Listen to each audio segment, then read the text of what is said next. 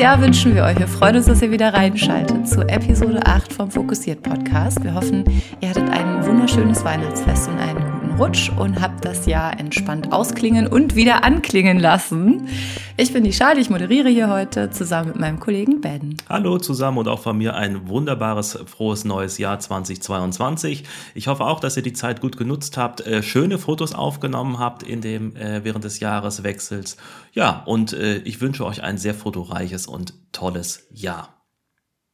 Ja, wir haben wie immer einen Gast dabei, fast wie immer. Heute ist wieder die Sarah dabei, zum dritten Mal, Sarah. Du gehörst schon fast dazu, oder? Ja, und ich freue mich jedes Mal riesig dabei sein zu dürfen. Es macht ja auch immer Spaß. Wir sollten drüber nachdenken, dich einfach mit aufzunehmen ins Moderationsteam. Hätte ich nichts dagegen. Sehr gut. Ja, in der heutigen Episode ähm, schneiden wir kurz an den Hasselblatt Masters 2021 Wettbewerb. Dann reden wir über den Pirelli-Kalender 2022. Und wir reden im Auslöser der Woche über den Kinofilm An Impossible Project. Hotshot der Woche. Im Hotshot der Woche reden wir heute über den Hasselblatt Masters 2021 Fotowettbewerb. Äh, wir haben parallel dazu auch in der aktuellen Foto Weekly, die heute erschienen ist, einen Beitrag dazu.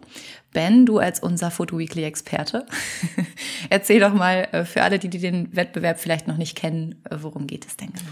Ja, bei den Hasselblatt Masters ähm, geht es um professionelle Fotografie, bedeutet also an diesem renommierten Wettbewerb durften weltweit professionelle Fotografinnen und Fotografen teilnehmen, sowohl ähm, ja, alteingesessene Profis als auch Newcomer.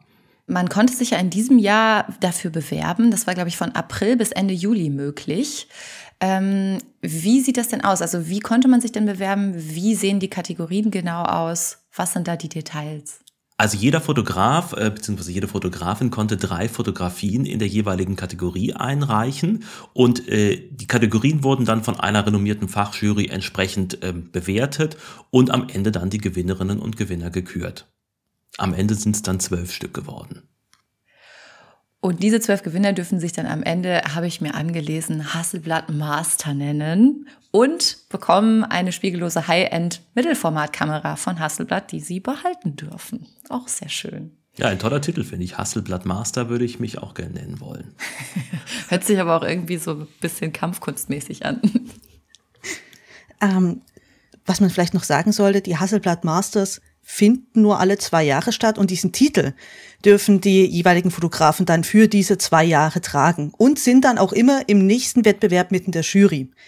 Die jetzt hatten ein bisschen Glück, weil durch Corona wurde das verschoben. Normalerweise ist es immer im geraden Jahr. Und jetzt wurden die 2021 gekürt. Das heißt, die waren sogar drei Jahre Hasselblatt Master, die letzten. In jedem Fall ganz tolle Bilder. Also schaut gerne mal in die Show Notes rein. Da haben wir den Wettbewerb verlinkt. Ihr findet dann ganz unten auf der Seite von den Hasselblatt Masters auch die ausgezeichneten Fotografinnen und Fotografen. Mein persönlicher Favorit ist ja äh, das Bild in der Kategorie Beauty in Fashion von Ramon Vaquero. Ähm, sieht man übrigens auch auf dem aktuellen Cover der Fotopresse. Presse 0122. Also eine sehr, sehr schöne Aufnahme, finde ich, mit dem unfassbar tollen Kontrast im Hintergrund, mit dem gelben, ja, mit der gelben Farbfläche und der blauen Illuminierung vom Model. Also wunderschön, finde ich. Um da auch mal ein Größenverhältnis mit reinzubringen, wie viele Einsendungen gab es denn in diesem Jahr? 63.000 äh, ähm, haben diesmal mitgemacht. Das sind auch äh, doppelt so viele wie im Jahr 2018. Jetzt habt ihr eben schon verraten, es gibt zwölf Kategorien und somit auch zwölf Gewinner. Was ist denn das Besondere daran, dass es jetzt zwölf gibt? Da ähm, hat sich ja auch was verändert in diesem Jahr. Ähm, genau, eigentlich sind es klassischerweise elf Kategorien, in denen die Fotografen teilnehmen können. Das äh, dieses Jahr das 80-jährige Jubiläum der Marke Hasselblatt ist, kam eine zwölfte Kategorie dazu, die Heritage heißt. Ist auch ein ganz interessantes Bild. Also auch wenn ihr euch das mal anschaut, man sieht da also eine Schwarz-Weiß-Aufnahme mit einem, ja, mit einer Rakete, einer futuristisch aussehenden Rakete. Auf der anderen Seite auch so ein bisschen Retro-Look-mäßig. Äh, und daneben steht ein Mensch. Also wahrscheinlich so ein bisschen auch der Aufbruch in die Zukunft, ähm, was hier die, die Jury ähm, überzeugt hat, dass entsprechend dieses Bild dann gewürdigt worden ist. Ja, das passt das Jahr ja auch eigentlich ganz fantastisch mit diesen ersten ähm, kommerziellen Weltraumflügen. Stimmt, da hast du natürlich vollkommen recht. Also wenn man jetzt an Elon Musk äh, denkt äh, und Co., alle sie wollen im Moment ins Weltall aufbrechen. Und ähm, das war ja schon immer irgendwie ein langer Traum der Menschheit, ins Weltall aufzubrechen. Aber die Kategorie Architektur möchte ich natürlich auch nochmal hervorheben, weil da können wir uns aus Deutschland freuen. Da hat ein deutscher Fotograf den ersten Platz gemacht mit einer Aufnahme vom Messner Mountain Museum. Tatsächlich. Hey. Ja, das sieht auch absolut irre aus. Also die, diese, diese moderne Architektur auf der Felslandschaft äh, drauf und das in dieser ja, äh, Dämmerung, in der der Albrecht Voss wahrscheinlich fotografiert haben muss. Ähm, ganz klasse, sieht super aus. Also sehr modern. Also auch ein tolles Bild. Und wie unwahrscheinlich viele Sterne man da auch sieht, das ist der Wahnsinn. Also wahrscheinlich eine Langzeitbelichtung, würde ich mal vermuten. Und äh, sehr, sehr detailliert und futuristisch auch wieder. Ja. ja, eine tolle Nachtaufnahme tatsächlich insgesamt muss man sagen, wirklich sehr abwechslungsreich, die zwölf Bilder. Also das finde ich auch sehr schön bei dem Wettbewerb. Da ist kein Bild äh, ähnlich wie das andere. Jedes steht irgendwie für sich und jedes hat auch irgendwas Besonderes. Also das ist vielleicht auch nochmal ein Unterschied zu anderen äh, großen Fotowettbewerben, die es da draußen gibt. Und auch sehr schön, ich finde, es ist halt mal auch ein Fotowettbewerb, der nichts mit... Ähm, Aktualität zu tun hat. Also wir sehen jetzt keine Fotoreportagen wie in anderen Wettbewerben. Ähm, das macht den Hasselblatt Masters vielleicht dann auch nochmal äh, ein kleines bisschen besonders an der Stelle. Ungefiltert. Vielleicht habt ihr es bemerkt, ungefiltert, eine neue Kategorie, die wir hier mit einläuten. In der Kategorie ungefiltert möchten wir, wie die Kategorie schon sagt, ungefiltert auf Themen schauen, roh draufschauen, Meinungen wiedergeben zu bestimmten äh, Neuigkeiten, Fakten oder aber auch einfach News, die gerade in der Branche aktuell sind. Heute sprechen wir über den Pirelli-Kalender 2022. Der ein oder andere kennt den Pirelli-Kalender wahrscheinlich noch als den Erotik-Kalender der letzten Jahrzehnte vom Reifenhersteller Pirelli. Das hat sich aber für 2022 ein bisschen geändert. Ben, erzähl doch mal. Ja, also den Kalender gibt es seit 1964 von Pirelli, ähm, hat eigentlich in allen Jahrzehnten immer auch die Aktfotografie gefeiert, ähm, sehr hochwertige Aktfotografie, auch gerade in den 90er Jahren dann mit, mit Topmodels gespickt wie äh, Giselle Bündchen, Heidi Klum, Cindy Crawford, Naomi Campbell. Also da haben sich quasi wirklich die angesagtesten Topmodels die Klinke in die Hand gegeben, um für diesen Pirelli-Kalender in Szene gesetzt zu werden. Auch immer fotografiert von sehr, sehr ähm, renommierten Fotografen. Also Peter Lindbergh hier beispielsweise, Karl Lagerfeld, äh, Bruce Weber, all die haben für Pirelli fotografiert. Also man kann wirklich sagen, das ist ein legendärer Kalender, der dieses Jahr aber ein bisschen anders daherkommt. Also ähm, im Fokus standen diesmal Musikerinnen und Musiker, die aus meinem Blickwinkel weniger erotisch in Szene gesetzt worden sind, als das in den letzten Jahrzehnten möglicherweise der Fall gewesen sein könnte. Ja, bevor wir jetzt ähm, noch auf den Inhalt eingehen, du hast ja schon gesagt, der Kalender ist ja sehr, sehr exklusiv, was ja auch daran liegt, dass er wirklich nur an ausgewählte Freunde des Unternehmens, so steht es dort, ähm, verschenkt wird. Was ja ein Wahnsinn ist. Also als Otto Normalverbraucher hat man ja somit gar keine Chance, eigentlich äh, überhaupt mal einen Blick drauf zu werfen, außer über Berichterstattungen. Ist das denn wohl auch der Grund, warum der Pirelli-Kalender heute so bekannt ist? Ja, auf jeden Fall. Diese Exklusivität, die schürt natürlich auch Neugier und dann will man natürlich auch wissen, was ist da drin, auch wenn man jetzt nicht wirklich Hand an so einen Kalender bekommt. Aber die Bilder sind auch immer wahnsinnig gut inszeniert gewesen, auch die, die letzten Jahre und das ist natürlich auch einfach Kunst, Fotokunst. Ja, also es hat einfach eine, eine, totale Strahlkraft, dieser Kalender. Und ich glaube, es war ein geschickter Marketing-Schachzug seinerseits äh, in den 1960er Jahren, als sich äh, jemand Kluges bei Pirelli dachte, wir machen einen eigenen Fotokalender, äh, auch anders als andere Fotokalender, äh, mit den Top-Models, mit tollen Fotografen. Ähm, also auch das ist ja total interessant, dass ein Reifenhersteller hingegangen ist und gesagt hat, wir machen wirklich High-Class-Fotografie mit so einem Hauch Erotik, aber halt nie, nie drüber. Also wirklich eher auch die, die künstlerische Schiene da zu machen und dann zu sagen, ihr könnt diesen Kalender aber gar nicht kaufen, sondern wir verschenken ihn an unsere Kunden. Das macht es natürlich auch wirklich zu sowas ikonischem, etwas, wo man denkt, oh, ich möchte das auf jeden Fall unbedingt haben. Äh, also ne, da kommt ja gleich die Sammlerleidenschaft wieder hoch und selbst ich denke gerade, oh, warum habe ich den noch nie bekommen? Ich möchte ihn haben. Jetzt sagtest du ja eben schon, dass äh, dieser Kalender in diesem Jahr besonders ist, weil er eben Musikerinnen und Musiker zeigt, die alle vom Fotografen Brian Adams fotografiert werden. Das ist ja auch was, was neu ist. Wissen wir denn, warum genau Brian Adams ausgewählt wurde? Also Brian Adams ist auf der einen Seite natürlich ein äh, bekannter und großer Musiker, ähm, der seine Hochzeiten ja auch schon ähm, hatte und sehr lange erfolgreich war. Und irgendwann hat Brian Adams auch festgestellt, dass er sehr gerne fotografiert und auch sehr gut fotografieren kann. Das heißt, es ist jetzt nichts Neues, dass Brian Adams ähm, Fotograf ist.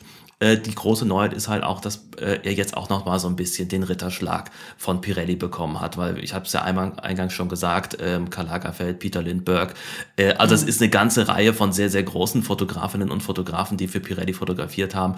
Und jetzt hat Brian Adams eben die Ehre bekommen, hinter dem Sucher zu stehen und die äh, Musikerinnen und Musiker in Szene zu setzen. Was genau sieht man denn auf dem Cover des Kalenders für 2022 und auf der Rückseite? Das Cover des Kalenders ziert dieses Jahr Annie Clark mit einem Plektrum auf der Zunge. Also es geht schon in die Richtung sexy. auf der Rückseite weiß ich gar nicht. Auf der Rückseite sehen wir äh, den Frontmann der Stoge, Iggy Pop, also die Ikone der, der ah. 70er Jahre, ähm, silberfarben lackiert. Also sein Oberkörper ist komplett silberfarben, wo Brian Adams sagt, das ist eine Anspielung auf seinen berühmten Bühnenlook eben aus den frühen 1970er Jahren. Wobei man da ja wirklich sagen muss, also Iggy Pop ist natürlich jetzt auch schon ein bisschen was älter geworden. Ich hatte noch so ein ikonisches Bild von ihm im Kopf, wo er auch oberkörperfrei posiert. Ähm, das hatten wir auch im Zusammenhang der Berlin Photo Week ähm, gezeigt als, ich glaube, Fotografie von Thomas Höpker, wenn ich mich nicht irre. Und ähm, ihn dann jetzt doch so als Update nochmal zu sehen, ist echt nochmal was anderes. Und wenn ich mir jetzt dann ja die silberfarbene Geschichte auch noch anschaue, ja, Mai, also Erotik ist da, glaube ich, in diesem Es ist Jahr. doch immer im, im, im Blickwinkel des Betrachters, Im Auge, oder? Ja, also liegt im Auge ist, des Betrachters. So. Schaut selber mal drauf. Ich meine, Bri äh, Brian Adams. Ich meine, Iggy Pop ist natürlich nach wie vor ein absolut ikonischer Musiker und echt ein, ein, ein, ein Einzelstück. Man guckt ihn an, man, das siehst du nicht. Also das, das findest du nicht so schnell wieder. Das finde ich aber auch ganz stark, dass mal nicht nur irgendwelche super sexy Models zu sehen sind, so. sondern auch ältere Künstler. Zum Beispiel ist auch eine wunderschöne stilvolle Schwarz-Weiß-Aufnahme von Cher zu sehen, wo sie nicht nur einen BH trägt. Ich finde das eigentlich toll. Das stimmt. Und Cher ist aber auch wiederum alterslos. Ne? Also da weiß ja, man ja stimmt. auch nicht genau. Ist sie jetzt 27, 17, 87, 132? Also ein großes Spektrum einfach, was da drin ist. Und ich glaube, das ist auch wirklich die Besonderheit in diesem Jahr bei dem Kalender, dass es eben nicht ganz klassisch ist, wie das vielleicht äh, früher oder noch früher war. Auslöser der Woche. An Impossible Project ist ein äh, Kinofilm, der sich um analoge Fotografie dreht und kommt nächste Woche am 20.01. in die Kinos.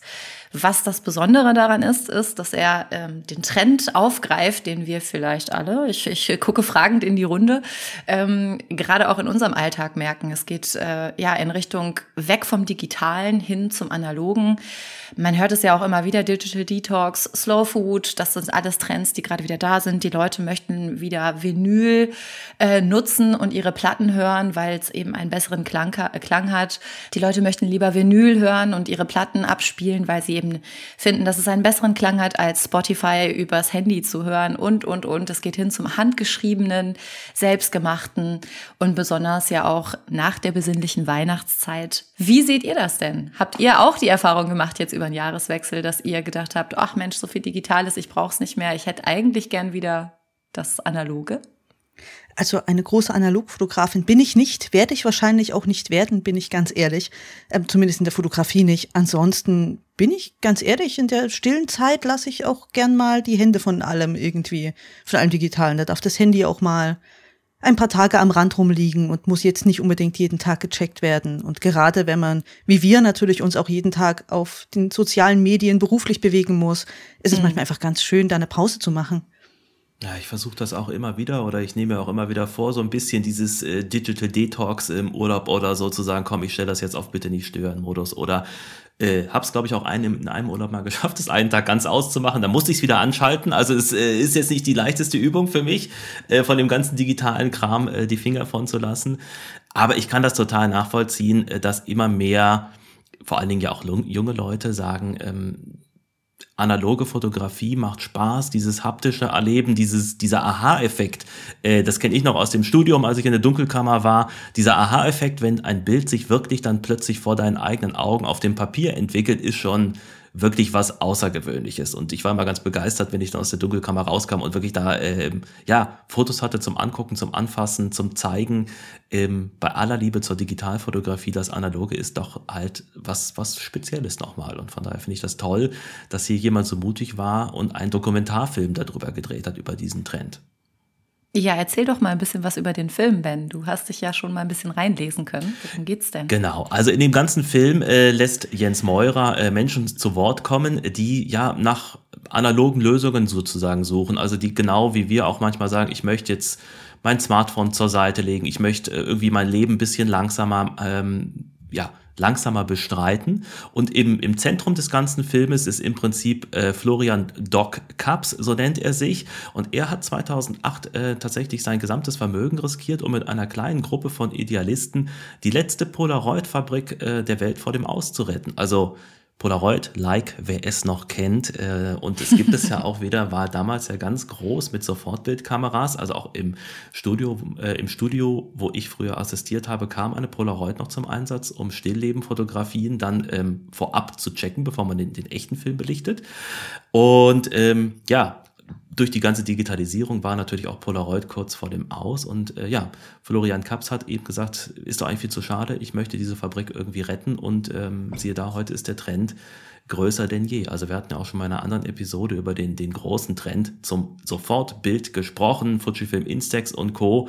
Und äh, ja, damals den richtigen Riecher gab, 2008. Und es ist irgendwie auch ein Stück also aus meiner Sicht äh, Kulturgut, was dort am Leben gehalten worden ist. Also Polaroid-Fotos sind einfach total cool. Ja, und auch das Entdigitalisieren finde ich daran besonders schön. Das ist ja jetzt auch immer mehr, also wie vorhin schon angesprochen, im Trend, sich da ein bisschen mehr zurückzunehmen, ein bisschen bewusster zu sein, ein bisschen, ähm, ja, slower durch den Alltag zu gehen einfach.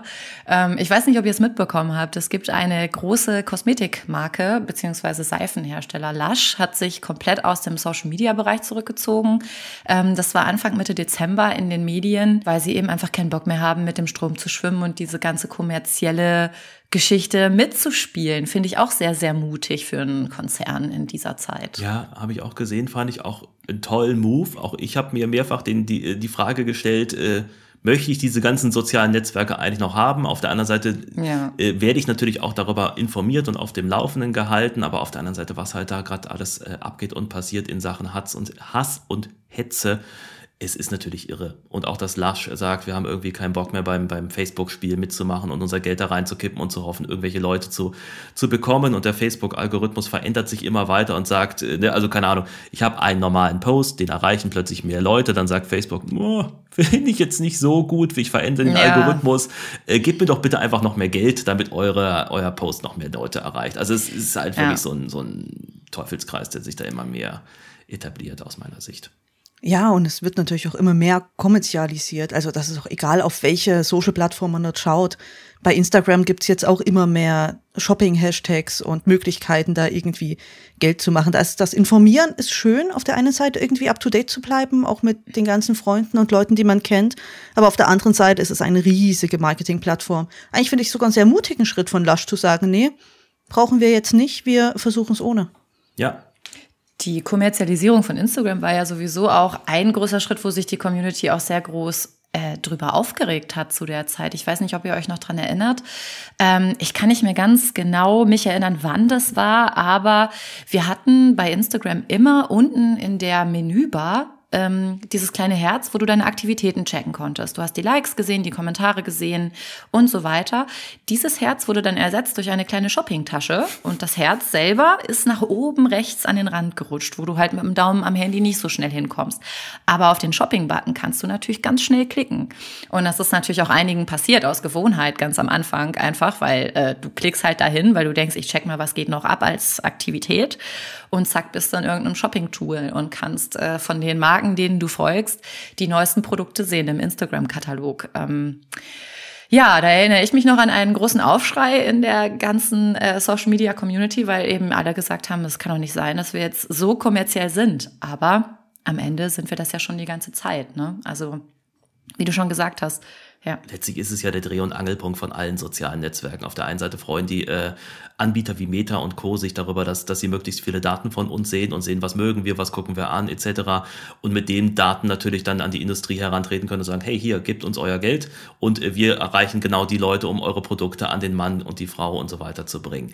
Also das ist halt wirklich ein Ding, das muss, da muss man sich drüber im Klaren sein. Ähm, die sozialen Netzwerke wollen in der Regel ja eigentlich nur verkaufen. So ist es, ja. Deswegen ähm, eigentlich ein cleverer Move, die Algorithmen so einzustellen, dass sie automatisch deinen Content weniger Leuten ausspielen, es sei denn, du bezahlst, weil wenn du bezahlst, bekommst du auch was für dein Geld, logischerweise. Ist schon sehr clever, aber ich verstehe auch absolut jeden, der sagt, ich möchte mal beherzt gegen den Strom schwimmen, so wie es in dem aktuellen Kinofilm ist, An Impossible Project. Schaut doch gerne mal auf unserem Social Media vorbei. Ähm, da werden wir einen Trailer zu dem Kinofilm teilen und natürlich findet ihr in den Show Notes auch alle weiteren Informationen dazu.